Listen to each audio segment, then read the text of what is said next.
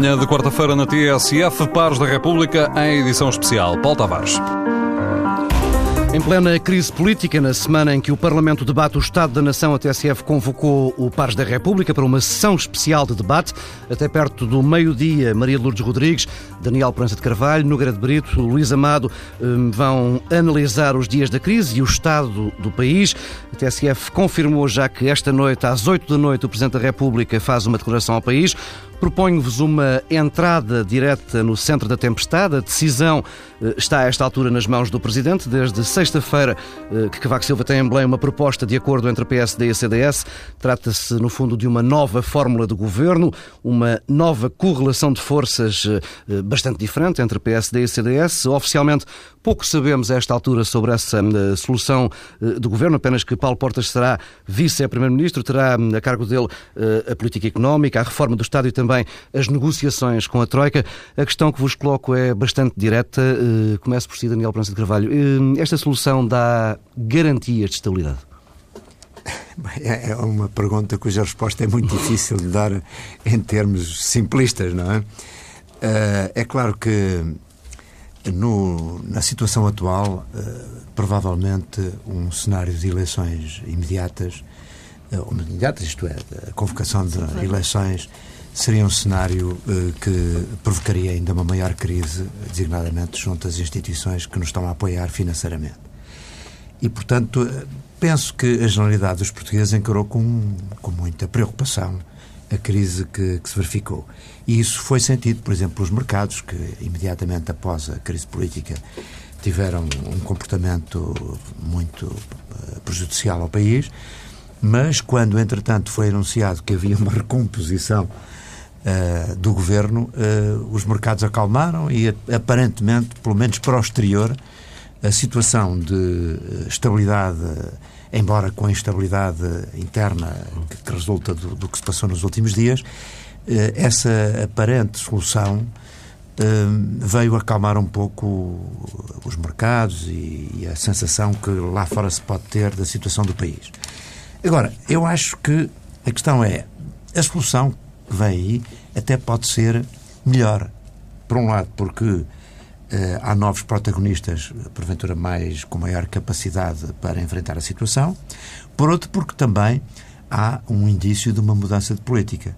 Maior atenção ao crescimento económico, uh, uma postura uh, mais realista face aos nossos interlocutores que nos apoiam, no sentido de encontrar soluções que flexibilizem a situação do, do nosso país, nomeadamente a nível do, dos cortes da despesa e, da, e do aumento dos impostos, e, portanto, mais tempo, eventualmente, para repor o equilíbrio das contas públicas e, a, e, o, e o problema da dívida.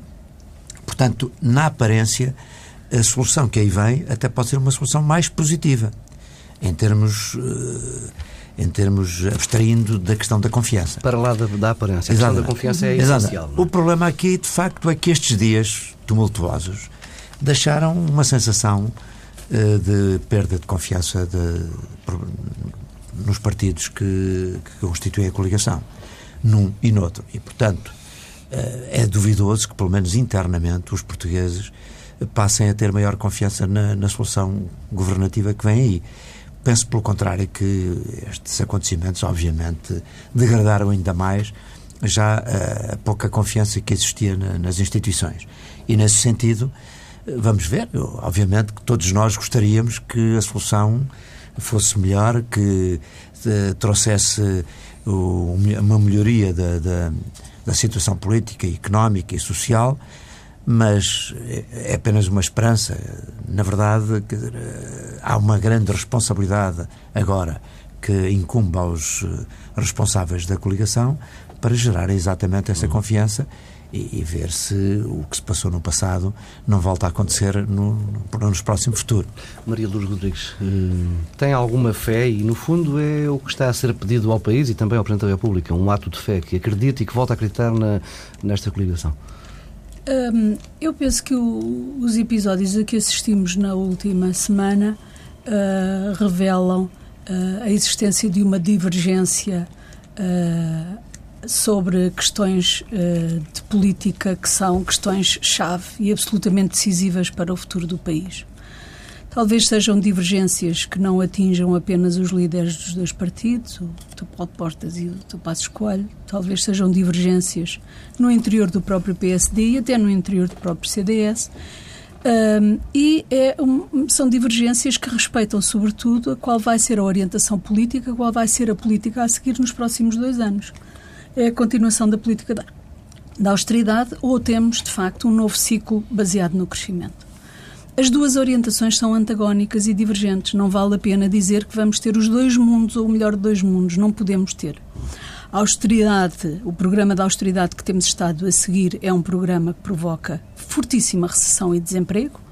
Continuar com este programa é incompatível com uma agenda de crescimento. E esta é que para mim é a questão-chave desta solução governativa, qual é a política que tem subjacente é uma política que vai ser orientada pelos mesmos princípios, pelo cumprimento em sentido estrito do morando de entendimento, ou é uma política diferente, orientada para o crescimento, e isso supõe, terá uma tradução já no próximo orçamento, isso supõe que a questão uh, da dívida seja tratada e da negociação com a Troika seja encarada de uma forma diferente do que tem sido até aqui.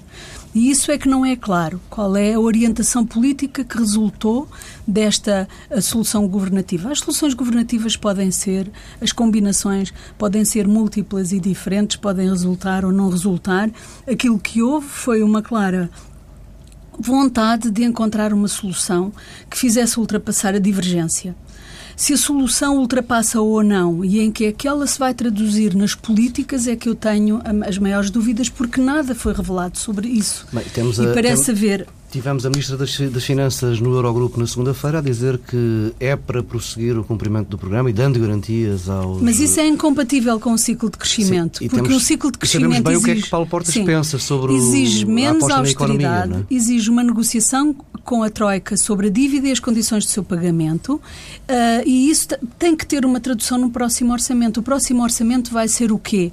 Tem um reflexo sobre as condições, ou, ou melhor, reflete já novas condições no que respeita à, à dívida, ou tem apenas um, uh, um corte de 4 mil milhões na despesa pública? E eu penso que esse será o momento em que, o, o momento mais próximo, em que se pode revelar o que é que está por detrás desta coligação. E, portanto, mas, para mas mim, esse é o questão... grande desafio ao Paulo Portas, não é? Porque, aparentemente, mas eu penso que não é só... esta responsabilidade é Mas não é só ao Paulo Portas. Influenciar nesse sentido. Não é só ao Paulo Portas. O ministro Gaspar, antes de sair, disse este é o momento do uh, investimento ou do crescimento. Sim, investimento. Uh, e, e, portanto, há tensões que eu acho que estão para lá da relação entre o Paulo Portas e o, e o Primeiro-Ministro Passos Coelho.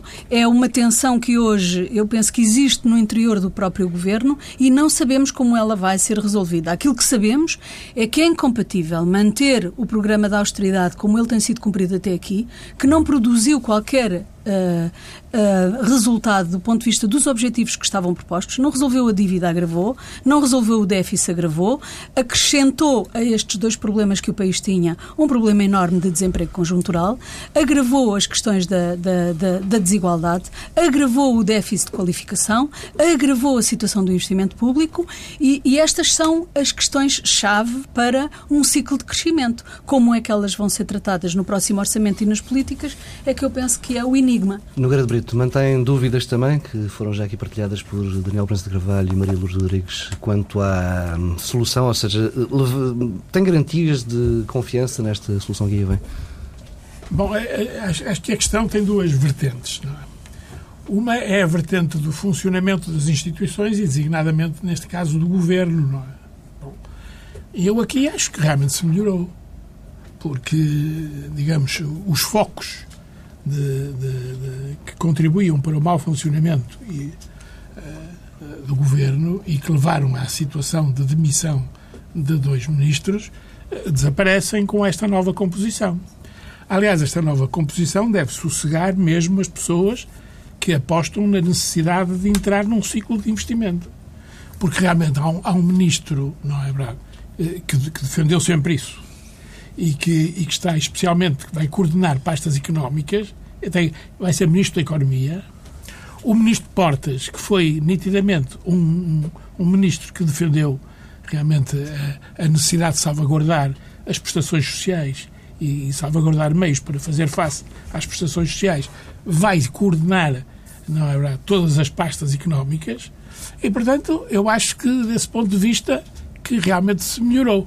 E há alguma expectativa de que possa realmente melhorar-se. Simplesmente o que eu pergunto é uma coisa: há dinheiro? Há dinheiro ou não há dinheiro? Há dinheiro para isto tudo ou não há dinheiro? Se há dinheiro, muito bem. Realmente é uma questão de perspectiva.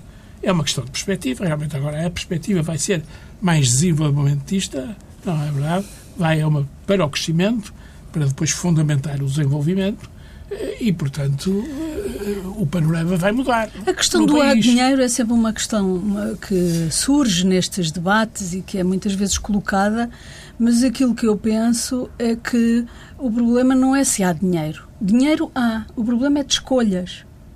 Uh, qual é a escolha que o governo fará na aplicação do dinheiro que está disponível. Nós sabemos que os recursos são limitados. Nós sabemos que vamos ter que continuar a controlar os custos e a despesa pública. Nós sabemos tudo isso. Mas a resposta às necessidades de crescimento e de ultrapassar a situação de crise não pode ser não há dinheiro. Porque dinheiro há. Nós pagamos 8 mil milhões por ano de uh, dívida e serviço da dívida.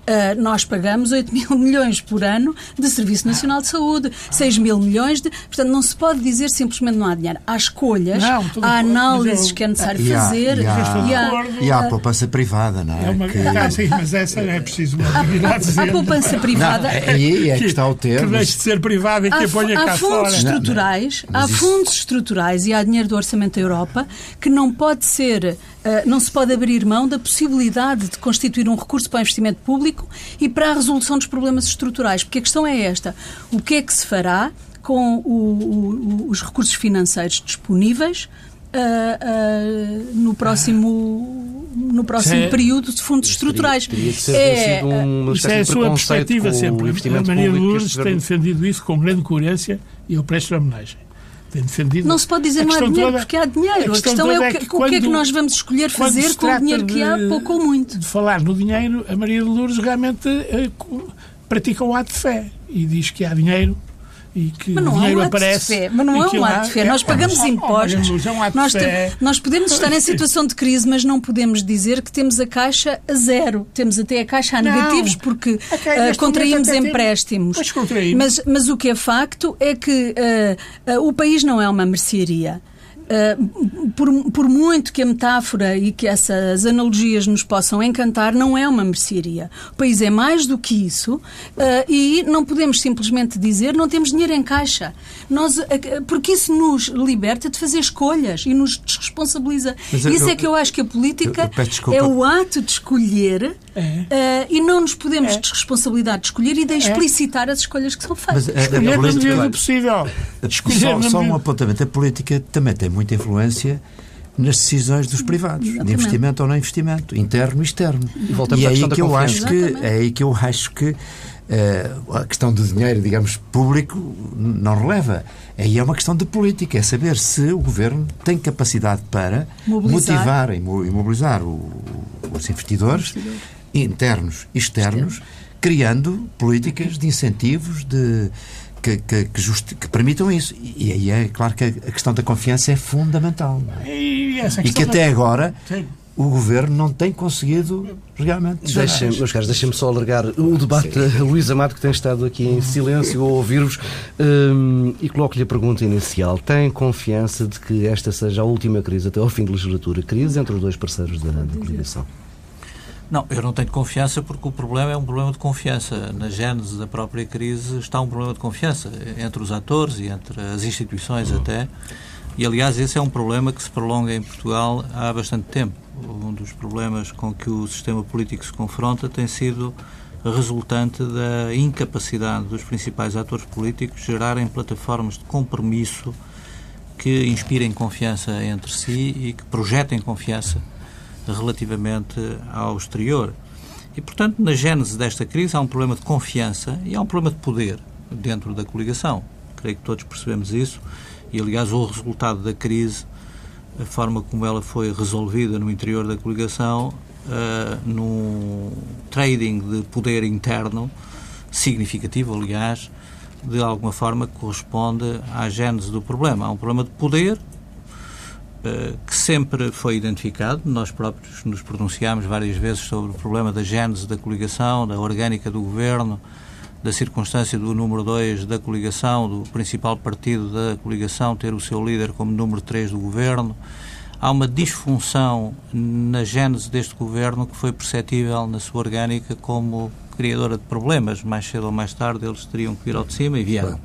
E a correção desse problema, de alguma forma, evidenciou ainda mais. Havia, de facto, um problema de poder que agora se perspectiva no sentido contrário. Agora o que se vê é provavelmente o CDS eh, herda nos escolhos desta crise, herda uh, mais poder interno do que aquele que corresponde ao seu poder efetivo Passa no contexto da coligação. E já Mas seja a as primeiras for, vozes no PSD penso que sob esse é, ponto de vista... PSD isso vai gerar também alguns problemas. Sim, não tenho dúvida nenhuma. Mas acho que nisso o Primeiro-Ministro foi, de alguma forma, uh, perspicaz no sentido de perceber que havia ali um problema também de. Uh, eu não gosto de ir às questões pessoais, se é um problema de ego ou um problema mais psicológico.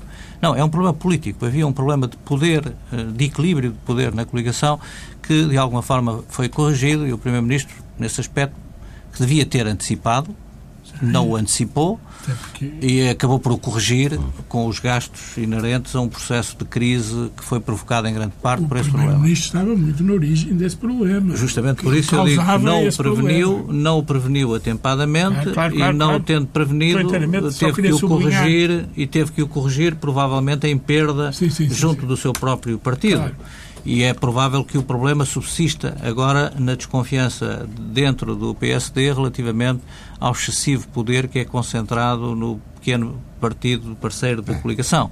E, portanto, voltamos ao problema da confiança dentro da coligação, que é o problema eh, mais eh, sério com que, penso eu, o futuro deste governo uh, se confronta. Vamos ver o que é que o Sr. Presidente da República decide. Em princípio, se aceitar esta solução, vamos ver até que ponto é que uh, é possível gerar a confiança que garanta a coesão de um governo que tem ainda pela frente uma agenda muito complicada. A agenda das opções, das escolhas, de política, embora seja, ter, seja necessário ter em consideração que nós estamos sem soberania uh, orçamental e fiscal e sem soberania económica. E muitas vezes nas análises que fazemos das opções Uh, temos é a ideia de que isso, é, é, negociável, sem isso é dúvida. É negociável. É negociável dentro de certas margens. E é provável que a liderança também da negociação com a Troika pelo Dr. Paulo Portas uh, possa vir a conferir, sobretudo o peso político que tem e que passou a ter agora reforçado na coligação, mas também pela sua própria, própria concepção e pela sua própria concepção uh, dos problemas do país é provável que ponha mais pressão sobre a Troika neste processo negocial, mas não tenhamos ilusões, há margens que nas opções entre austeridade e crescimento são absolutamente uh, intransponíveis claro, por parte dos credores. Não tenhamos ilusão de que é possível alterar rapidamente um conjunto Temos que continuar a cortar na despesa Eu acho pública, até que vai ser mais grave. Mas, mas, eu gostava só de partilhar convosco um número que me impressionou verdadeiramente ontem numa sessão pública em que estive, que estava o Tobagão Félix e apresentou um número que é verdadeiramente impressionante. Tobagão Félix fez as contas ao desemprego, ao nível de desemprego que temos atualmente e chegou a um número muito próximo dos 8 mil milhões. Neste momento, por ano, entre a quebra das receitas e o aumento das despesas com os subsídios e a proteção do desemprego, aquilo que temos é uma despesa uh, real uh, ou induzida de cerca de 8 mil milhões. E, portanto, nós dizemos não há dinheiro, não há dinheiro para investimento, mas depois tem que haver recursos financeiros para suportar um desastre oh, desta natureza. Eu penso que todos reconhecerem, inclusive o Ministro Vitor Gaspar, que não foi aproveitado o primeiro ciclo do governo para fazer as reformas de diminuição da despesa pública. Esse é que foi um erro maior. Foi assumido já. É, que já foi assumido pelo próprio Vítor Gaspar, não é? Com certeza, foi assumido uh, Mas agora mas a questão, o Vítor Gaspar foi-se embora, o Ministro das Finanças foi-se embora. É os ministros que ficam, o governo que fica, como é que vai encarar e resolver este problema? Está disponível, não é para uma solução tudo diferente. A Maria Lourdes Dá-me a palavra? Sim, sim, sim. Muito obrigado. A Maria de Lourdes realmente está aqui, eh, desculpe tratar com esta Está cheio de genica hoje de manhã. mas Eu estou- eh, a questão é esta. É, realmente o Dr. Balcão Félix falou nesse número. Mas simplesmente as políticas que podem orientar-se para contribuir para que esse número desapareça, como um número terrível, não é verdade? E porque realmente ele exprime uma realidade terrível, a mais terrível que há neste momento no país, é o desemprego. Estamos de acordo. Mas as políticas não resolvem isso de um dia para o outro. E a dívida, a dívida, ao contrário, tem prazos certos de pagamento. Não é? Eles têm visitas semestrais a Portugal.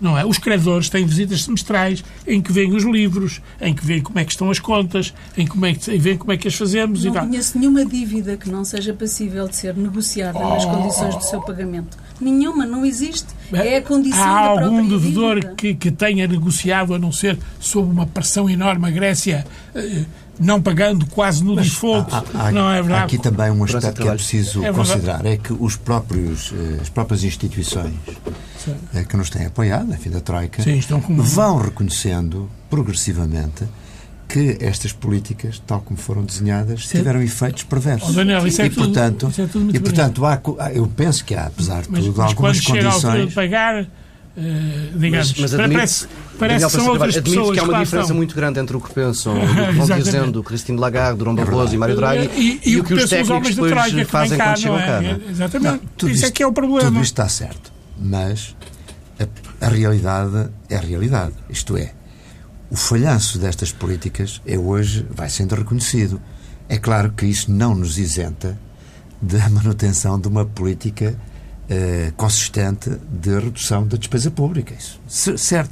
Agora, o que aconteceu foi que, em simultâneo, não se fez nenhuma reforma do Estado, a redução da despesa pública fez-se de uma forma atrabiliária e sem critério, e houve um aumento brutal de impostos. E o resultado disso, os resultados dessa política estão a ver-se, que é de facto, nós aumentámos a dívida pública, não co- conseguimos resolver o problema do déficit e criámos uma recessão brutal com desemprego. Logo, eu acho que é fundamental que esta nova solução política, e espero que Paulo Portas, é por isso que eu digo que ele assume aqui um enorme desafio, uma enorme responsabilidade, porque ele que foi crítico desta política, é um crítico, evidentemente, não muitas vezes assumido porque não podia ser, mas todos nós fomos percebendo que ele era crítico desta política, pode ter agora uma oportunidade de tentar convencer, porque aqui eu também acho que a, a- força das convicções, a força da razão, também é ponderável. Eu acho que nós não podemos, pura e simplesmente, assumir, continuar na mesma política, sabendo que os resultados estão a ser negativos. O que nós temos que fazer é tentar convencer as instituições, que em parte já estão a assumir isso, que é necessário mudar aqui eh, eh, a política de modo a conseguir, em simultâneo, continuar a redução da despesa pública, mas gerar condições para que haja crescimento eh, económico, sem o qual nós não saímos desta, desta que tal espiral. Isso é é? tudo muito. Deixe-me só fazer aqui uma pergunta. Luís Amado, esta força das, das convicções chega para convencer eh, credores a mudar de, de rumo? Não, é muito importante ter uma convicção eh, firme relativamente ao destino político quando se dirige, lidera politicamente uma organização e, em particular, um governo. Não tenhamos sobre isso a mínima ilusão. E é por isso que há aqui eh, sempre uma linha de fronteira que se estabelece na ação política entre o decisor político e a responsabilidade política e o decisor técnico e a responsabilidade técnica perante uma mesma situação. E, portanto, a liderança também é isso. É convicção e é eh, alguma boa dose de voluntarismo que também envolve os processos negociais. E eu estou de acordo com o Daniel Proença de Carvalho quando ele refere que há aqui também uma mudança eh, relativa no quadro da evolução da política europeia eh, no processo de ajustamento que está em curso a nível europeu. Há hoje a opção eh, de reorientar algumas formas do processo de ajustamento do conjunto da zona euro e dos ajustamentos na periferia reorientar em função do que foi o experimentalismo desta primeira fase do ajustamento e dos aspectos mais críticos que elas evidenciam e que uh, são reconhecidos hoje, quer pela Comissão Europeia, quer pelo Fundo Monetário Internacional. E, portanto, esse processo de correção também anima, de alguma maneira, do meu ponto de vista, o Dr. Paulo Portas e o CDS a assumir esta responsabilidade de liderar uma nova fase de negociação dos dossiês em causa com uh, instituições que elas próprias estão num processo de revisão interno. E, portanto, pode ser até feliz do ponto de vista da articulação do processo de reajustamento que está a ocorrer nas instâncias europeias uh, e o reajustamento nacional pode ser, até vir a ser feliz este momento. Acho que nunca houve tão uh, boas condições. O problema é saber se de facto há coesão suficiente no governo, confiança entre os membros do governo e da coligação, que eh, de alguma forma uh, evidenciem perante os interlocutores com quem negociam essa mesma convicção e também projetem ao país uma imagem de confiança e de estabilidade que não tem existido. Uma das grandes dificuldades com que o país tem confrontado é que fez um sacrifício enorme e até à crise da taxa social única, em setembro do ano passado, o processo de ajustamento, sobretudo na correção dos grandes desequilíbrios externos, foi de alguma forma conseguido. O país uh, ganhou mais credibilidade com esse reequilíbrio dos, das contas externas que foi conseguido até ao momento da crise interna, depois do verão, depois de agosto, em que uh, se projetou uma imagem de instabilidade, de confusão, de turbulência dentro da coligação, que é impossível gerar confiança nos agentes económicos e, em particular, confiança também nos credores e nos investidores internacionais. Portanto, espero que este momento, se de facto vier a confirmar-se uh, uma renovação da coligação por parte da decisão do Sr. Presidente da República, espero que neste momento todos tenhamos aprendido também com esta lição e, em particular, as forças da coligação porque aquela quarta-feira negra revela bem a forma como hoje o financiamento uh, internacional está atento às questões da estabilidade e da confiança Mas também política. o discurso político foi muito negativo. O facto do Ministro das Finanças, Presidente do Eurogrupo, não houve na Europa quem não se pronunciasse sobre a instabilidade em Portugal. Tudo isso induz a instabilidade nos mercados. Justamente. Portanto, também há um lado desta instabilidade que é gerada pelo próprio medo e o próprio pânico que se instala em, em decisores uh, europeus que o mais que tinham que fazer era respeitar a soberania dos diferentes Estados-membros e ficar em silêncio aguardando o desenrolar das, das uh, eu acho que muito do que se passou nessa quarta-feira negra que o Luís Amado uh, refere também foi induzido pelas declarações precipitadas de uh, vários protagonistas europeus. E depois a credibilidade que o país tem viu-se nessa quarta-feira negra. Isso que é um ativo tantas vezes apresentado por este governo. Conseguimos nestes dois anos a credibilidade. Foi-se num dia e, portanto, isso é, eu digo que faz parte do discurso político que é importante manter, eh, porque induz a tal estabilidade e a tal confiança. Se o discurso for de confiança, induz a confiança. Se o discurso for de desconfiança, induz a desconfiança. Portanto, o discurso é muito importante, mas vale para um lado e para o outro. Mas eu Portanto, eu acho que, é que... Ter, não, o que eu estou a dizer é que com... ter obtido ganhos na confiança externa é muito relativo. São ganhos Justamente. que foram num dia. São por isso é que, não, por isso é que não se pode desperdiçar regressar de um dia para o outro. Mas foram-se num feito, dia, mas regressaram num dia. No Grande Brito. Regressaram no mas outro regressaram no, no outro e se houvesse eleições também regressavam no outro é dia. Quer dizer, eu não, mas eu não desvaloriza uma... o problema da estabilidade e o problema da confiança. Eu, não, eu não desvalorizo da confiança nem o da uh, uh, estabilidade. Não desvalorizo esses problemas, mas não os ponho à frente das outras questões, que é a, a da orientação política, aquilo que é de facto a política que vamos Sim, seguir. Mas eu não, estou de acordo não, consigo. Não ponha, podemos não. ter uh, a maior confiança dos nossos credores, mas se é o interesse deles que está a prevalecer sobre os interesses do país ou dos cidadãos em geral, que estão a passar sacrifícios que não conduzirão a lado nenhum, eu não valorizo mais mas, essa confiança. Mas não tenha dúvida que tem que contar um com o interesse positivo, dos credores. Há um aspecto não tenha, não tenha dúvida que tem que ter em consideração o interesse dos credores. Os credores sentam-se à mesa consigo e defendem os seus interesses. Não ter, defendem os interesses não ter em deles. consideração, não pode é prevalecer quando tem equilíbrios a construir. Mas, mas olha que a força está do lado de lá. Não, não se esqueça não, que a força força e o poder Oh, estão do lado não lá. E a questão toda é que não sei. precisa sempre Não dos credores. A força e o É poder não são atributos. Nós não temos- Exatamente, e é essa relação. Quem tem e quem empresta. Nós precisamos sempre Essa relação está lá. não é?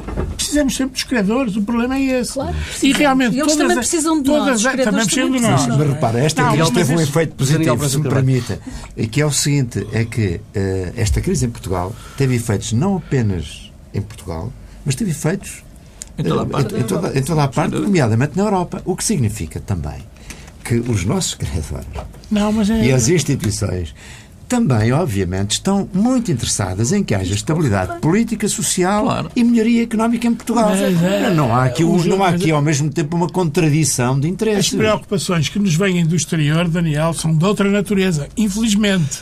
Este- É porque no exterior o que se passa é que a produção interna em quase todos os países da Europa, com exceção da Alemanha, onde também é um crescimento muito ténue, estão em decrescimento. Estão a decrescer. É justamente. Isto é outra coisa.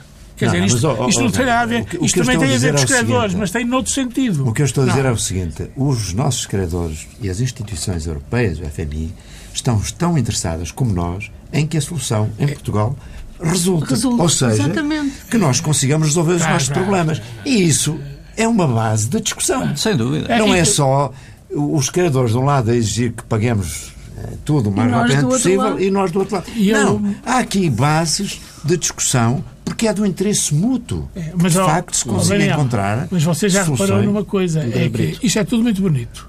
Realmente, os credores também têm o seu interesse e o interesse até é coincidente com o dos devedores. Realmente. Mas quando se chega à altura, fazem grandes declarações.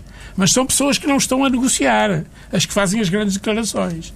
Quando se chega à altura de negociar, quem está presente são outras pessoas. E dizem sempre que não têm instruções para atuar de outra maneira. E que, portanto, nós temos que pagar até ao último tostão Não, mas- nos prazos mas- combinados. É claro que, negocialmente, alargaram os prazos porque viram realmente que aplicar uma receita dura demais. Alargaram, é vão alargar, e mais. mais. E o BCE Fiz também isso. já está a encontrar soluções que só permitam. um Deixem-me só mais. lançar uma última questão aqui para o, para o final do, do- do nosso debate. Uh, uh, Mariluz Rodrigues falava há pouco das eh, críticas externas que se ouviram à instabilidade eh, provocada pela demissão do Ministro Vitório Gaspar e logo a seguir, na terça-feira, pela demissão de, de Paulo Portas. Eh, ouvimos também na segunda-feira no Eurogrupo uma aclamação eh, unânime da nova Ministra, no fundo, aplaudindo uma solução que ainda não está Uh, ainda não passou pelo crivo do Presidente da República. Uh, há também uma, um medo generalizado.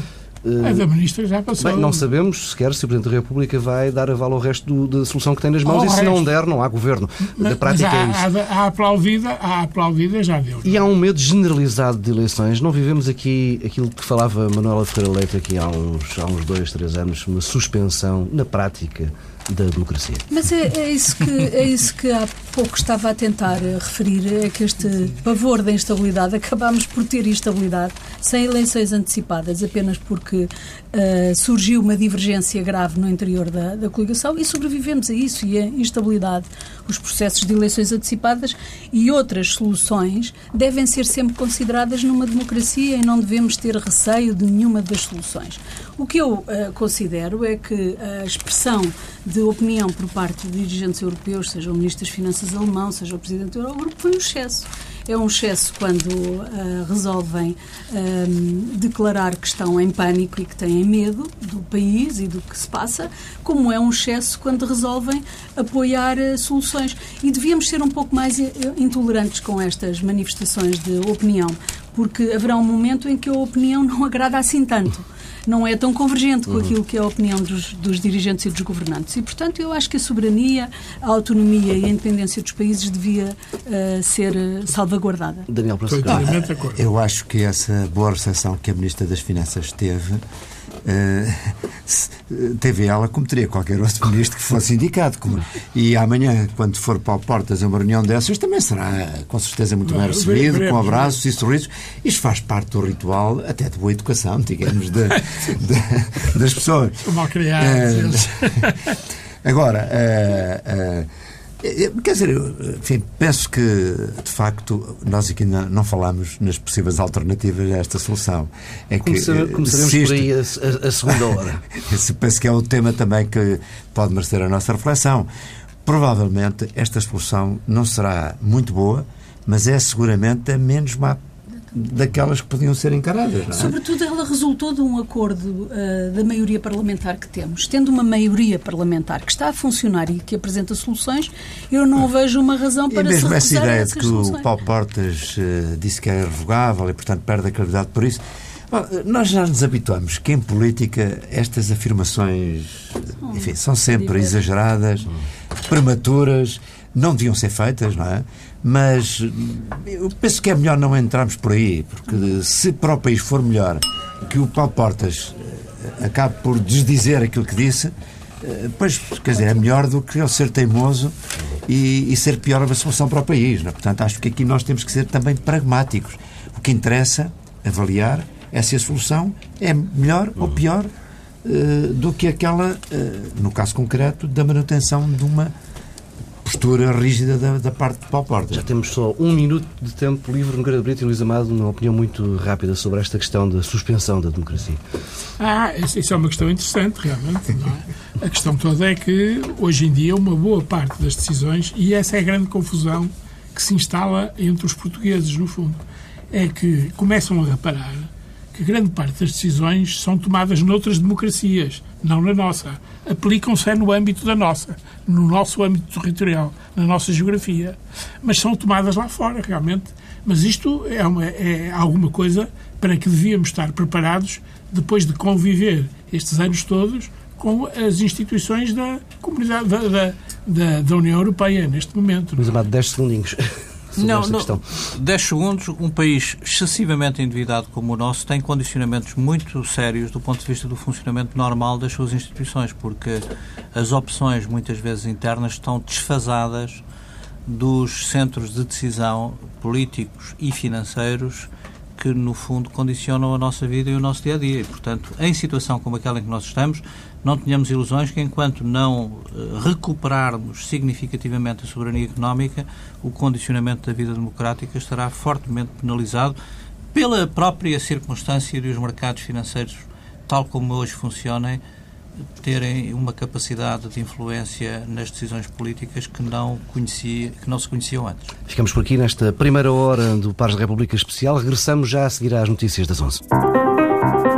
11 horas 10 minutos, voltamos à edição especial de Pares da República, Paulo Tavares.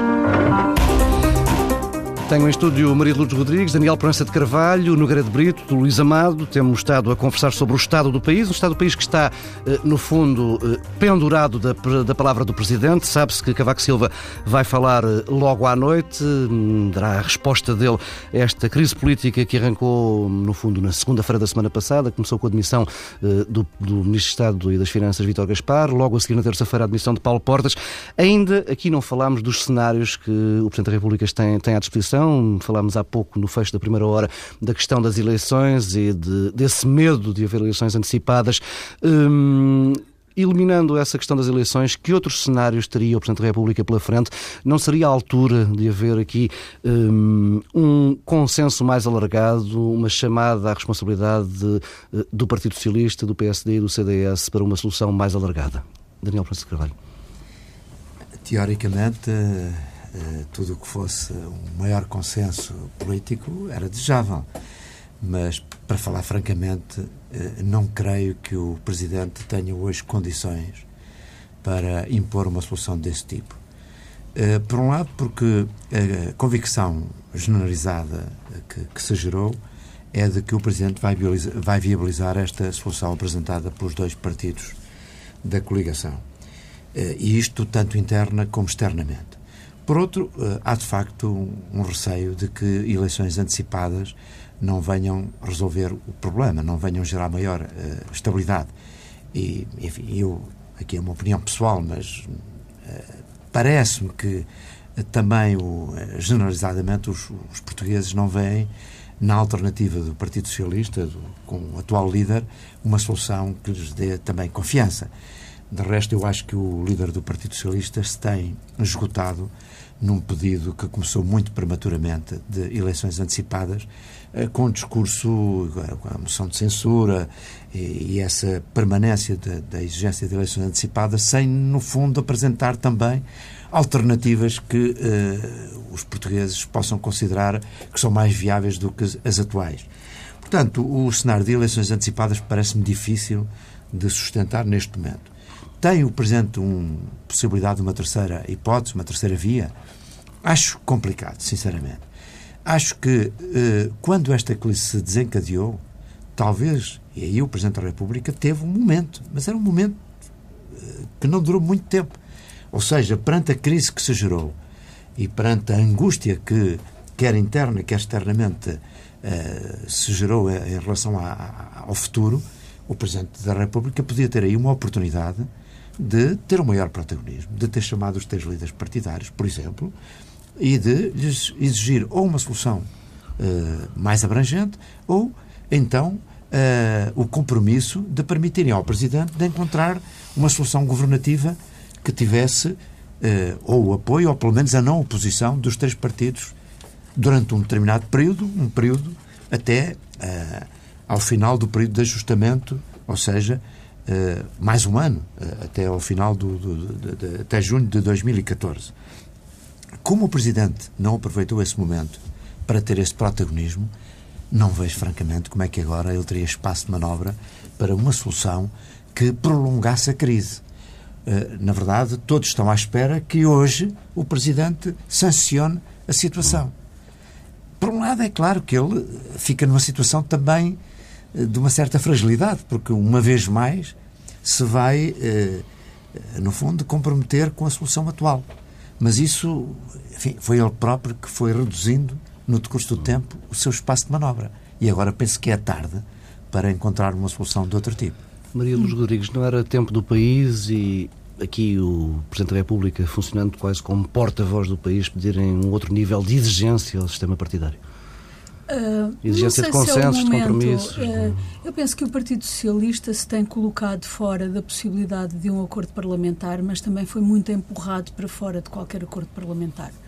O facto de termos tido um governo que durante muito tempo e ainda hoje eh, faz uma parte da sua afirmação destruindo as políticas que herdou do, dos governos do Partido Socialista, não contribui em nada para um envolvimento e para uma integração e para um acordo parlamentar. Teria que haver acordo sobre algumas das políticas que este governo se uh, destruiu, simplesmente. Mas isso é destruiu. continuar a olhar para trás, para o que se passou. Uh, mas, não é a altura é de olhar para a frente. Mas é que o futuro não se faz a não ser em cima do passado. Sim, sim. E o passado conta, e sobretudo quando o passado é recente, e portanto eu acho que, o, que o, o Presidente do Partido Socialista tem afirmado que só regressará ao governo com eleições, e portanto tem-se colocado fora, mas também foi muito empurrado empurrado para fora de qualquer acordo parlamentar. Era mais um Agora, líder que tinha que se desdizer. É, exatamente, exatamente. Portanto, eu vejo isso muito, vejo muito difícil, o que não significa que não fosse desejável.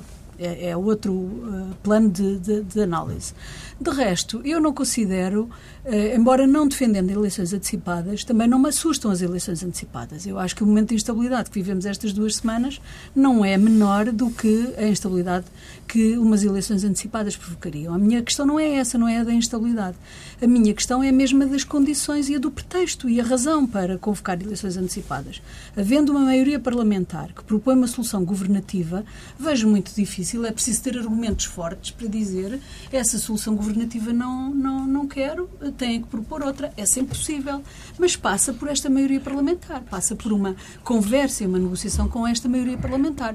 E, portanto, vejo difícil que não seja uh, aceita a atual uh, situação, pode sempre, é sempre possível, vejo difícil, como também vejo difícil um, um, outro cenário possível, que era um governo de iniciativa presidencial, com uma personalidade PSD ou do CDS escolhida pelo Presidente da República, que formasse um governo amplo e alargado uh, e que teria que se suportar, lá está, numa, numa maioria parlamentar, mas aí talvez já fosse até mais fácil, talvez houvesse melhores condições para conseguir, mas não sei se é este o momento. Não encontro um momento. O momento é muito difícil porque se aproxima uh, a oitava avaliação, porque se aproxima a elaboração do próximo orçamento, e se aproximam as eleições uh, legislativas, a maioria dos autarcas não quererá grande perturbação em cima da perturbação que já existe. Portanto, há forças, muitas forças na sociedade portuguesa que empurram para uma solução que agora parece mais simples de aceitar a solução governativa proposta pela maioria parlamentar e aguardar. Uh, aguardar o desenrolar dos acontecimentos. Eu acho que o espaço da prova vem aí e vem breve. Portanto... Nogueira de Brito. Ah, é, seria bom que eh, nós, eh, a ponderar estas soluções, digamos, tomássemos em linha de conta a possibilidade de as concretizar. O que é que se passa neste momento? Neste momento há um governo, o mesmo governo, porque realmente passaram-se muitas coisas, episódios anedóticos interessantes, não é? Para rir ou para chorar, é? mas realmente são, não, não são mais do que isso. O que é certo é que temos um governo presidido pelo Dr. Eh, Passos Coelho e, e temos e, e, constituído por outro, vários personagens de dois partidos. Um deles ainda foi ontem à Assembleia representar o papel do Ministro dos Negócios Estrangeiros, não é verdade? E vai deixar de o ser, se a solução for aceita. E, portanto, o Presidente o que é que poderia fazer neste momento? Era dizer, não, eu não dou posse a este sujeito porque este sujeito não merece confiança. Bom, e podia dizer isso em relação a Paulo Portas. Com alguma razão, talvez, não é? Mas podia fazê-lo em relação a Paulo Portas. E aos outros podia fazer, a, a cada um deles. É?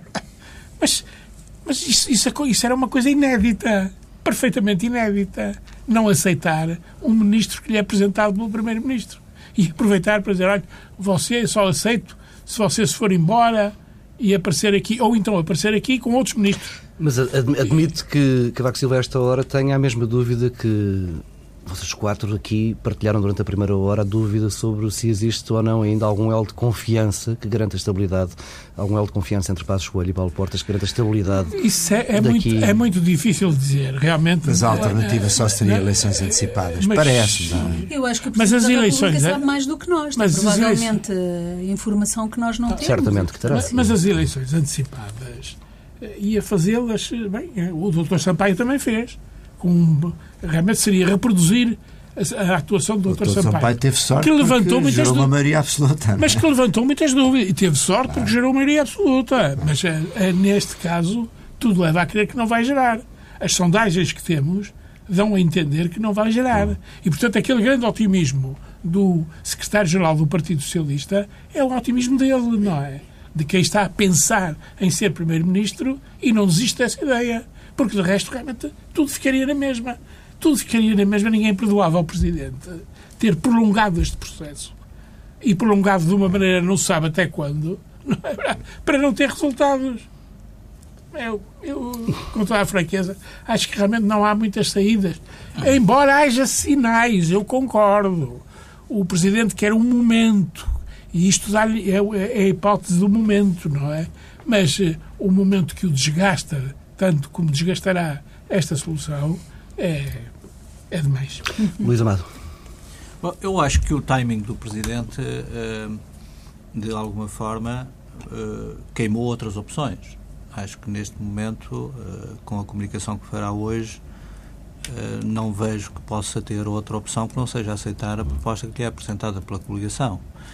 Acho que o alargamento ao Partido Socialista de qualquer acordo no governo está fora de questão, pelas razões aqui já expressas e com as quais eu concordo. Acho que o PS também foi colocado fora de qualquer espírito de compromisso mais abrangente relativamente ao destino do país e acho que, sendo desejável, também não é necessário esse acordo. Acho que o sistema funcionará bem desde que a coligação de governo, que tem uma maioria no Parlamento, tenha coesão entre si.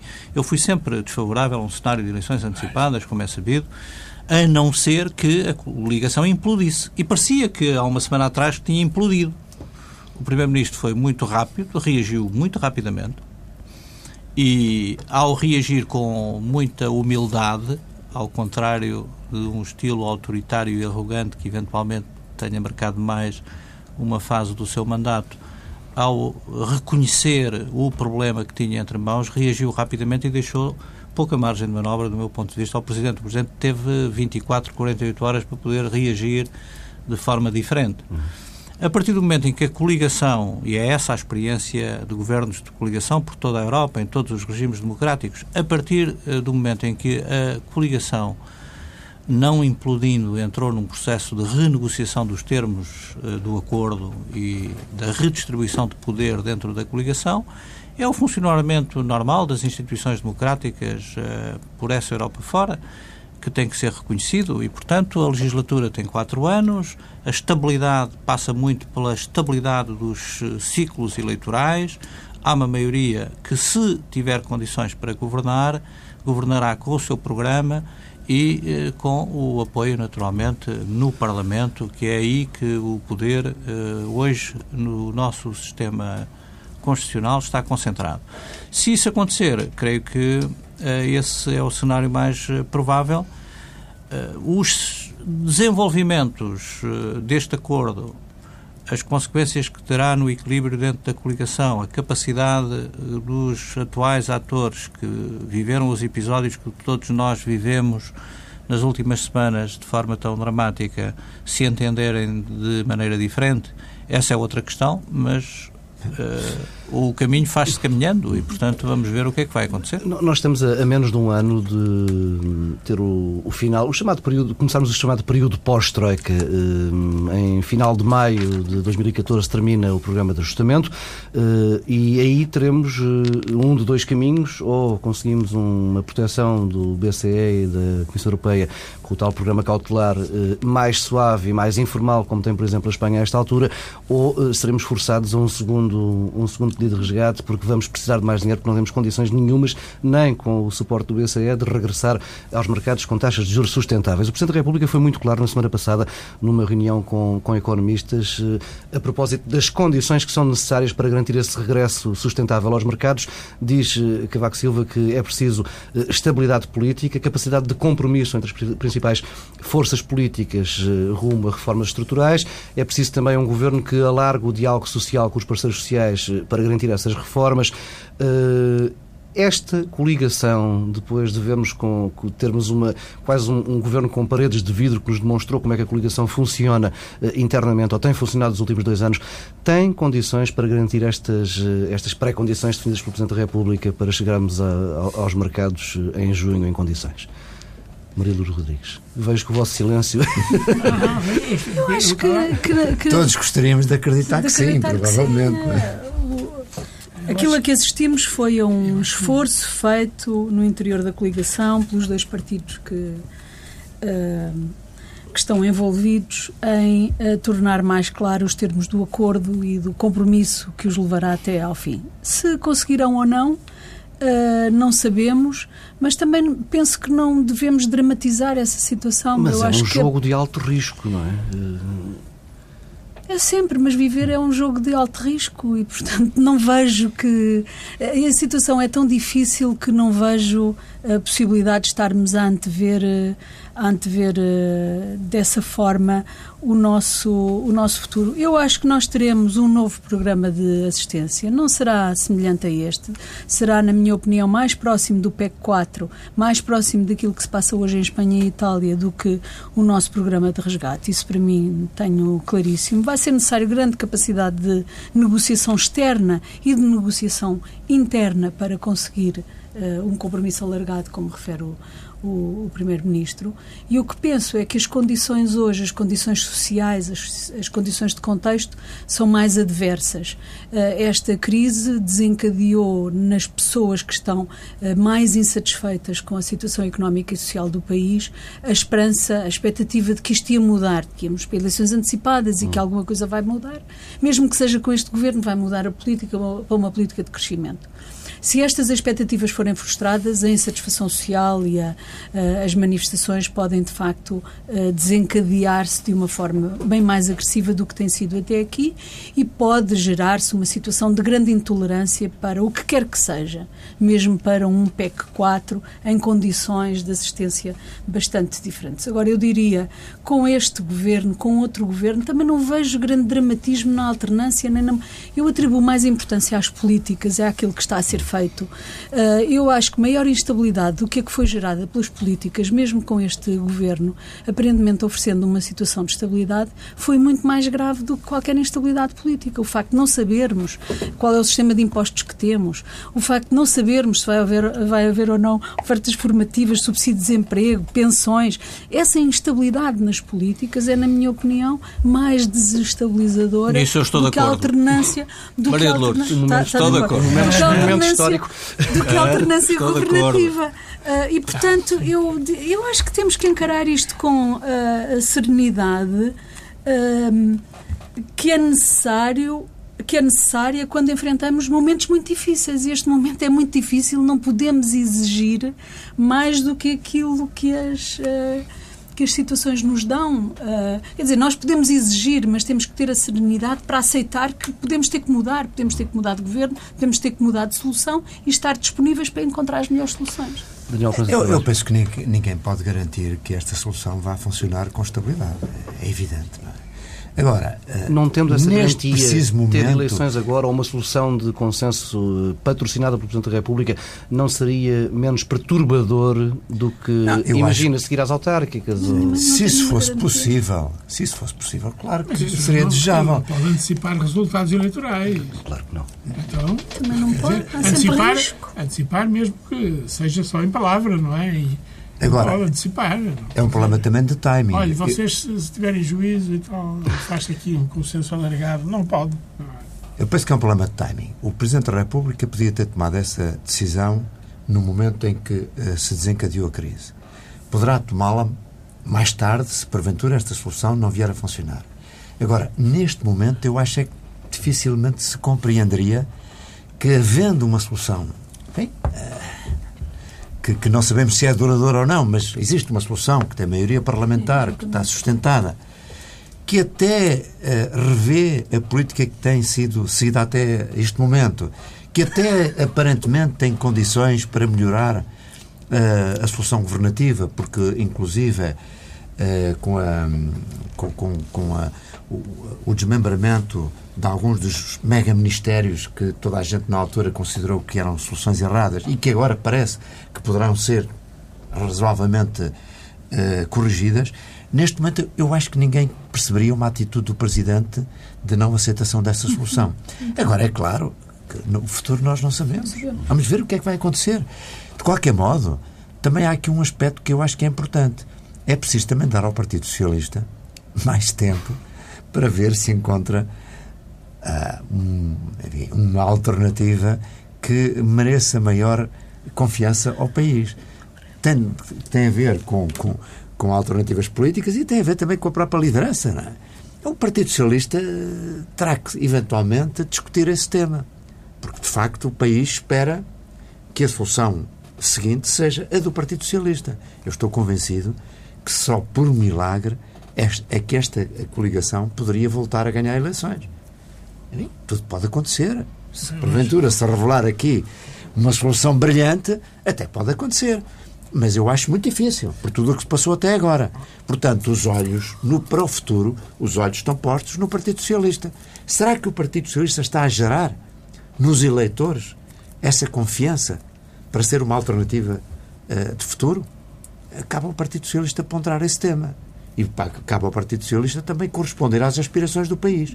Porque há um eleitorado que é, aliás, aquele que dá vitória à direita ou à esquerda, ao centro-direita ou ao centro-esquerda, que é um eleitorado que não é clubista, que não é um eleitorado que não segue uh, os partidos de uma forma crítica. É um eleitorado que pondera, de facto, qual é, em cada momento, a liderança que mais gera confiança e o programa que mais lhe gera confiança. E até agora, sinceramente, eh, eu acho que o Partido Socialista ainda não apresentou quer uma alternativa política, quer uma alternativa liderança que gere eh, essa confiança do país. E de onde, e também vejo que há um certo desgaste, eh, embora prematuro, do atual líder, na medida em que ele também não soube esperar, não soube construir uma equipa, uma alternativa política e começou de repentinamente a querer eleições antecipadas como se já tivesse a solução uh, no bolso. Que, aliás, foi também um erro da atual coligação. os partidos têm consistentemente cometido um erro gravíssimo que é chegarem ao poder sem terem soluções, sem saberem o que é que vão fazer.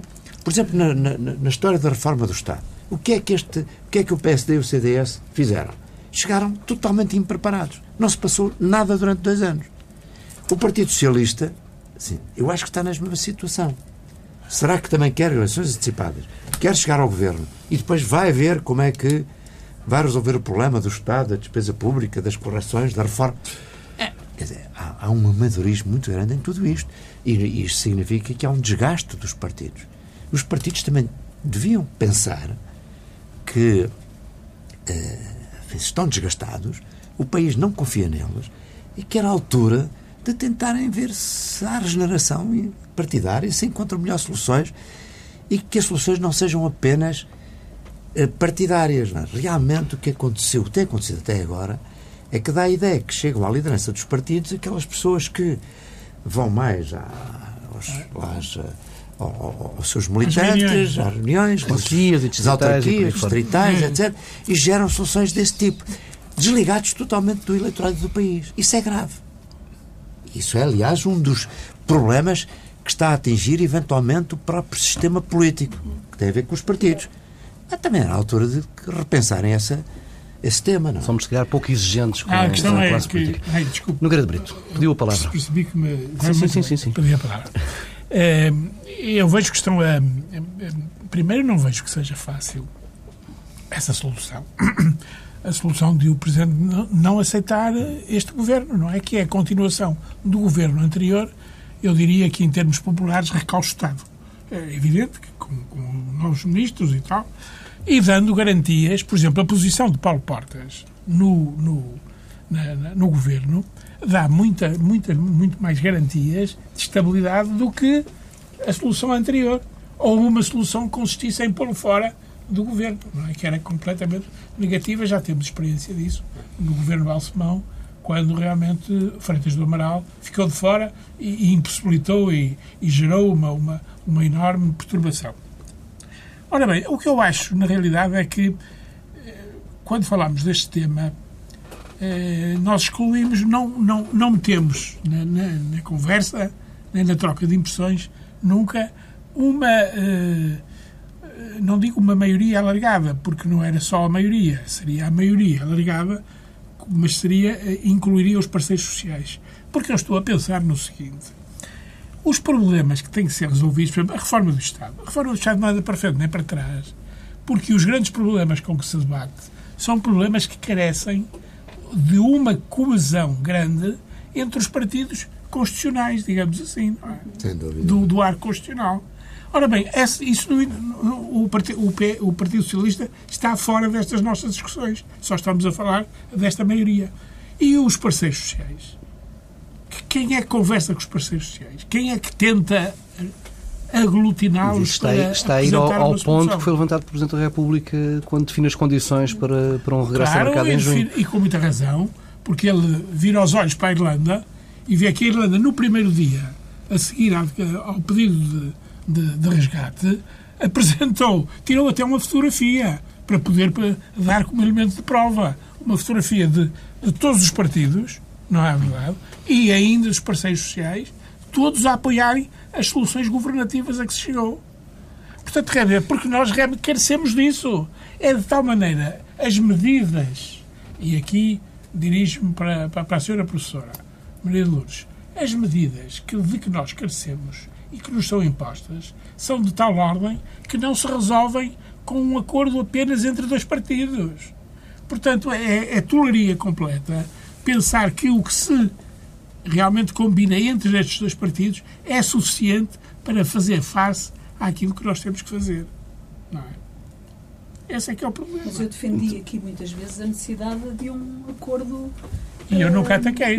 Não, não, não. defendo, tenho essa Ataquei muitas coisas. A questão que eu aqui lancei para a mesa, Luís Amado já agora chamou à conversa, era se não é a altura do Presidente da República entrar no jogo, porque ele já está a entrar, seja qual seja a, a, a solução que, que venha a apresentar logo às 8 da noite, ele está de facto eh, a entrar no jogo, já de resto tinha entrado um pouco antes.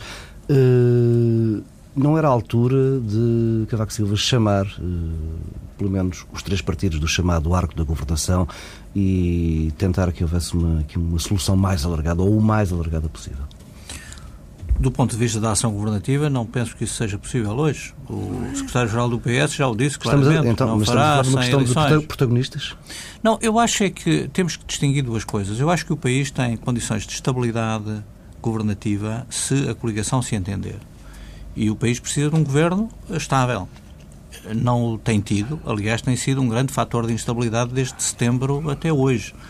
A instabilidade gerada entre, dentro da coligação e projetada pelo governo tem sido muito perniciosa, eh, até para gerar a confiança necessária no desenvolvimento do país eh, e na motivação dos, investi dos investidores e na criação de riqueza. Uh, e não tem sido o PS. O PS tem sido uma força de estabilidade ao longo de todo este processo. E mesmo quando teve alguma instabilidade institucional, resolveu-a.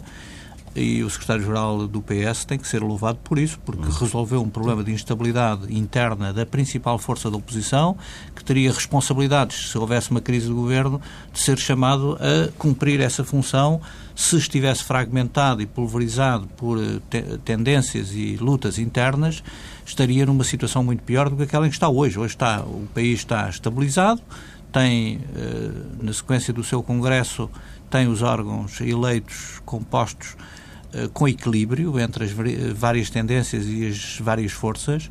Penso por isso que o PS, aliás, as sondagens reconhecem-no eventualmente, é uma força de estabilidade uh, no sistema político português num momento tão crítico e tão dramático como aquele que estamos a viver. O problema tem estado na instabilidade da direita uh, e dos partidos à direita de gerarem um programa capaz de uh, dar estabilidade e governabilidade ao país. É provável que a coligação, depois de refeita, refundada, nos termos que percebemos hoje, possa garantir até mais estabilidade governativa. Mas há uma coisa muito importante. A estabilidade governativa é importante, sem dúvida, mas o país precisa, neste momento, e é aí, é aí que o Presidente da República entra, o país precisa de estabilidade estratégica, no sentido das opções de fundo do governo de médio e longo prazo. E a estabilidade estratégica pressupõe necessariamente um entendimento com o partido que vai governar no ciclo seguinte. E é por isso que, em torno do, do programa de assistência cautelar que eventualmente vamos ter que negociar com o Banco Central Europeu a partir da primavera do ano que vem, aí é absolutamente indispensável que o PS, honrando as suas credenciais de partido promotor da integração de Portugal na Europa, garanta uma estabilidade estratégica ao país no sentido de uh, disponibilidade para os compromissos que vão ser necessários em relação a esse uh, novo programa, uh, relativamente ao qual, do meu ponto de vista, o Banco Central Europeu e o Mecanismo Europeu de Estabilidade uh, chamarão necessariamente o primeiro partido da oposição a assinar esse compromisso. Não tenho grande dúvida sobre isso. Quando precisarmos da assistência do Banco Central Europeu, não pensemos que vamos ter mais facilidade, vamos ter seguramente um conjunto de condicionalidades muito exigente, até pela posição em que o Banco Central Europeu hoje se encontra, de relativa fragilidade em relação à política que tem vindo a seguir em termos uh, europeus. Mas o nível de condicionalidade pode variar bastante. Pode variar bastante porque o conjunto da política europeia está uh, a reorientar-se mais para o estímulo e o incentivo ao crescimento e não apenas centrado no ajustamento pela via das finanças públicas. Essa reorientação da política europeia, que envolve as instituições europeias e, designadamente, alguns programas ativos a que a Comissão vai ser chamada a desenvolver, essa reorientação da política europeia que nos pode ajudar a facilitar o processo de ajustamento decorrente do programa uh, pós-Troika. Mas não tenhamos ilusões de que a Troika se vai embora e eh, retomamos a soberania económica e que não temos nenhum programa de constrangimento da política fiscal e da política orçamental. Pelo contrário, a, a minha intuição uh, e a minha convicção é de que o Banco Central Europeu está tão con constrangido uh, na política que tem seguido e nas críticas de que tem sido alvo internamente, que vai ser mais exigente relativamente aos programas cautelares. Mas o quadro geral, o ambiente geral, do meu ponto de vista, é favorável a uma política mais aberta ao estímulo e ao incentivo ao crescimento económico na fase seguinte, também porque algumas decisões importantes serão tomadas até ao final do ano por parte da Alemanha e por parte do Eurogrupo. Eh, o processo de refundação eh, da zona euro e do Eurogrupo eh, estará numa fase terminal provavelmente pela primavera do próximo ano, e, portanto, há condições de enquadramento mais favoráveis, mas a exigência relativamente ao cumprimento por parte dos países em resgate de um conjunto de orientações de fundo em matéria de reforma estrutural e de disciplina fiscal continuarão a ser uh, muito importantes uh, que todos nós o entendamos. E nesse aspecto, o Partido Socialista tem que estar colado de alguma forma, a essas grandes decisões estratégicas que vão ter que ser tomadas pelo país ao longo do próximo semestre. Daniel Pranzo Carvalho estava a pedir a palavra. Eu estou de acordo com o que está a dizer o Luís Amado, que o Partido Socialista tem sido um fator de estabilidade. E, e felizmente, que ao contrário do que sucede, por exemplo, na Grécia, há do ponto de vista político, ainda um fortíssimo consenso no sentido de que Portugal honrará os seus compromissos uhum. uh, com, com a Troika e, e, e está, no, está numa posição construtiva. Mesmo o líder do, do, Partido Socialista nunca se deixou, digamos, uh, influenciar pelos partidos mais à esquerda. Uh, que obviamente têm uma posição, como se sabe. fazer justiça a isso. E essa linha é muito importante. E essa linha é muito importante. Muito importante. Nesse aspecto, enfim, eu acho que tem sido um ponto muito importante, favorável a Portugal, no contexto da nossa relação com, com, com os países uh, que nos estão a apoiar.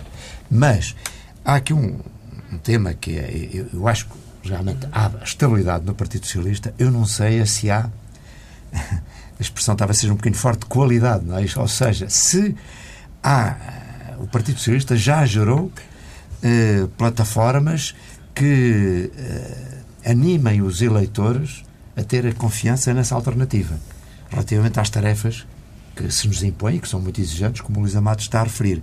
Esse, esse Mas o tempo nesse é, aspecto ajuda também, não é? é? Por isso também eu digo Sim. que é preferível que haja mais tempo com esta coligação para permitir ao Partido Socialista fazer uma reflexão mais aprofundada e encontrar uh, caminhos de maior uh, de maior confiança para, para, para os eleitores, de modo a permitirem uma alternativa, porque isso nós precisamos, não é? Evidentemente, também temos aqui um aspecto que nós, infelizmente, que é negativo quando comparamos, por exemplo, com a Irlanda, que é o facto de termos, apesar de tudo, partidos de extrema-esquerda eh, que são destabilizadores e que têm uma grande influência, apesar de tudo, ainda uma grande influência na comunicação social, na opinião pública, e isso é um fator também, porque não há uma coesão total nos princípios, isto é, seria desejável que todos os partidos pudessem tirar essa fotografia no sentido de dizer, não, é nós estamos todos, temos soluções diferentes, temos alternativas eh, até antagónicas, mas no que toca aos compromissos de Portugal com as suas responsabilidades, nós aí estamos alinhados. Não se isso também não dessas unanimidades, não é? Como? A democracia. Não, mas não... neste ponto, neste ponto, sabe, são pontos. Repara. Uh, Seria pedir demais, certamente, aos partidos não sei, quer mais dizer, A maioria dos partidos, a maioria dos países europeus, no essencial, neste aspecto que eu estou a referir, há um consenso praticamente unânime. Portanto, aqui nós aí temos essa fratura, não é? Lucas Brito, está aí. Não, é, é, que, que vem um pouco ainda da ruptura da Revolução. Sim, é a esquerda revolucionária. É, a esquerda Portanto, nós temos ainda temos um partido comunista. Temos um partido comunista do velho estilo, de, revolucionário. Quer dizer, que esconde um pouco. É claro que, obviamente, já não aspira a ter. Enfim, não aspira a ter. Uma, aspirar, aspira. Mas que tem mas, influência, não é? Mas, mas aspirar, aspira. Acho que já não aspira. Mas agora, o que acontece aqui é o seguinte: fechamos também neste coro houve minhas em relação ao Partido Socialista. Porque o que acontece é, isso é verdade. O Partido Socialista assinou, eh, realmente tem-se revelado em alguns momentos eh, como um partido. Não, é um partido de responsabilidade, com, com responsabilidade e tal, mas exerce uma influência muito negativa na opinião pública. Porque se nós perguntarmos aí a um cidadão qualquer o que se passa, ele o que te diz é que diariamente na televisão o secretário-geral do Partido Socialista aparece a apontar sempre o dedo. Socialista é ou comunista? Do Partido Socialista ou do Partido Comunista? Não, não, é do Partido Socialista. Não é? O comunista é, é, verdade, mas o comunista realmente, pronto, já sabemos, não é? Hum. Que é assim. Agora, o socialista aparece todos os dias, isto, é muito, isto condiciona a opinião das pessoas, todos os dias a apertar. Não fazemos uma coligação com estes indivíduos de forma nenhuma. Estes indivíduos são o problema. Estes indivíduos nunca poderão ser a solução é, há este martelar. Mas infelizmente isso é, são culpas não, partilhadas. Não, não eu, culpas partilhadas. não. Eu, Esse filme eu, nós já ouvimos todo, não, ao contrário. Também não podemos, também não podemos, talvez pior, não, também não podemos partir do princípio que tudo é resultado uh, da comunicação política e dos meios de comunicação e da influência sobre os jornalistas. Nós não podemos deixar de ter em consideração que de facto há hoje na sociedade portuguesa muitas pessoas muito insatisfeitas e com boas razões para estarem satisfeitas. E que uma parte da reação, digamos assim, da recusa de algumas das políticas vem, de facto, delas terem sido feitas contra as pessoas. São políticas contra as pessoas e que não tiveram em consideração a possibilidade de ter algumas zonas de. crítica do maior partido da oposição. Algumas zonas de compromisso. Eu isso acho que alguém tem que dar voz a, a esta insatisfação. O doutor Luís Amado a dizer que realmente não era possível eh, da parte do Partido Socialista uma viragem dessa natureza, não é? Não, agora, porque, parece diariamente estar agora, a dizer os compromissos de... os, os culpados... Não, não, não os é possível. Não. Já agora deixe-me só esclarecer, é que o que eu disse é que não é possível uma solução formal de coligação envolvendo o Partido Sim, Socialista. Uh, Agora, os compromissos. Sim, é tem dito o secretário-geral. O Partido Socialista não é, é necessária, do meu ponto de vista. E, já agora, não é necessária. Eu estou um bocado Era desejável, mas não era necessária oh, no atual oh, contexto. Repare, apesar de tudo, há aqui um aspecto que eu acho que é positivo da parte do Partido Socialista: é que não houve ataques pessoais a nenhum dos líderes uh, da, da, da coligação. Enquanto que antes. Faz uma oposição. Sim, anterior, porque um... essa questão é muito importante, porque para haver consenso é no mínimo necessário que pessoalmente as pessoas se respeitem. Sim. Politicamente podem ser críticos o mais possível. Agora, essa fronteira que foi passada pela, pelos partidos da direita, felizmente, isso, e nesse aspecto é um elogio, eu que tenho sido aqui crítico em relação à liderança do Partido Socialista, portanto tenho a reconhecer isso. Nesse aspecto é, um, é positivo. É positivo. Mas eu há uma coisa, mas há uma coisa que eu gostava de dizer que é, é, é sobre esta questão dos consensos e dos compromissos e dos compromissos alargados envolvendo todas as forças partidárias. Uh, os compromissos exigem sempre cedência das diferentes partes. E, portanto, não, pode, uh, não podem os partidos que estão no governo uh, que suportam esta coligação querer, ao mesmo tempo, o envolvimento do Partido Socialista para o seu próprio programa sem nada ceder, sem não fazer nenhuma claro, aproximação é àquilo que é o programa do Partido Socialista. Claro, claro, e é esse meio caminho que é importante encontrar. Envolver o Partido Socialista passa por viabilizar algumas das bandeiras, alguns dos programas de política de que o, mas esse, Partido mas Socialista esse aproximação não poderia, é patrocinado pelo Presidente da República, não poderia, não, não poderíamos ter aqui uma plataforma que apagasse um pouco aquele passado de que falava há pouco, não é?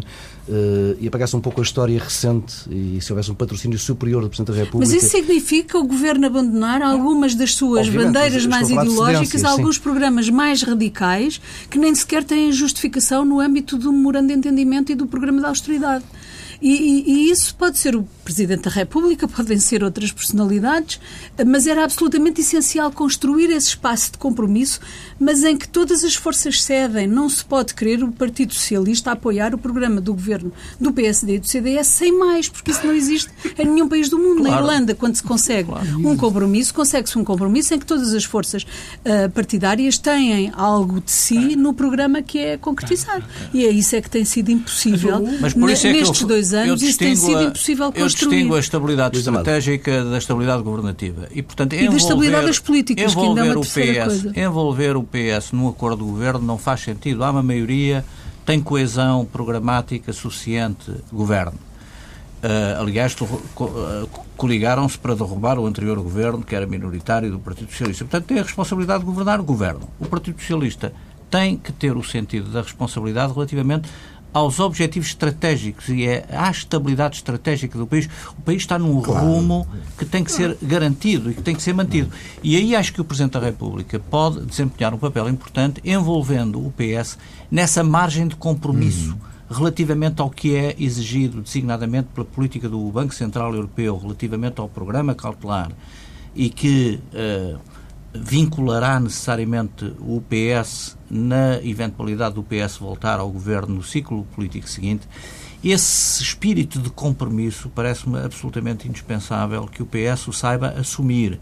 E acho que a atual direção do PS, que é aliás plural, integra hoje as várias tendências do partido, eh, apesar de tudo, tem sabido uh, manter o partido nesse rumo. E é muito importante, só para esclarecer aqui, relativamente alguma crítica do Dr. Nogueira de Brito, é, é, importante não esquecer que o PS tem à sua esquerda duas forças revolucionárias, duas forças que têm uma linha de demarcação uh, muito clara relativamente ao que é o projeto uh, político, económico e social do Partido Socialista, ao longo de 30 anos de experiência democrática, temos sabido lidar com essa fronteira, muitas vezes com uh, problemas uh, difíceis, muito críticos. Estamos, aliás, num momento em que a gestão dessa fronteira é muito crítica e é preciso interpretar também muita da condução política do partido na perspectiva do que é a responsabilidade que tem pela gestão dessa fronteira.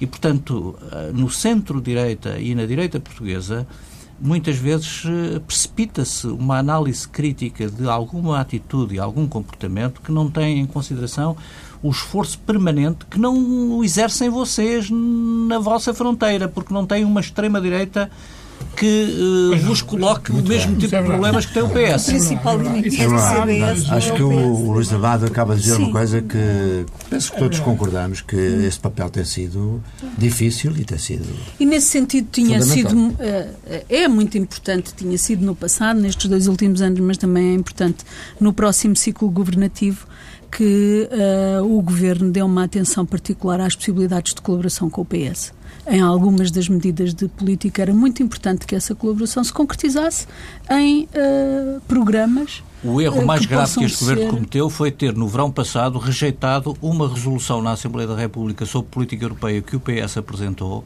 e que, se os dois partidos da maioria a têm abraçado, teriam vinculado o PS a um compromisso europeu muito mais firme. Sim, mas, mas, mas a conversa está maioria, agradável. Temos mesmo de fechar por aqui. Os partidos da maioria votaram agora uma parte importante de um conjunto de propostas apresentadas pelo PS é verdade, estou, é estou a ver, é estou aos é verdade. poucos Mas faltou aquela parte que o Dr. Nogueira de Brito há pouco defendia, que é a convicção. Era preciso tê-lo feito com um pouco Continuaremos lá fora esta conversa. Fica por aqui esta edição de Pares da República. Se não houver mais instabilidade, eh, regressaremos lá para setembro.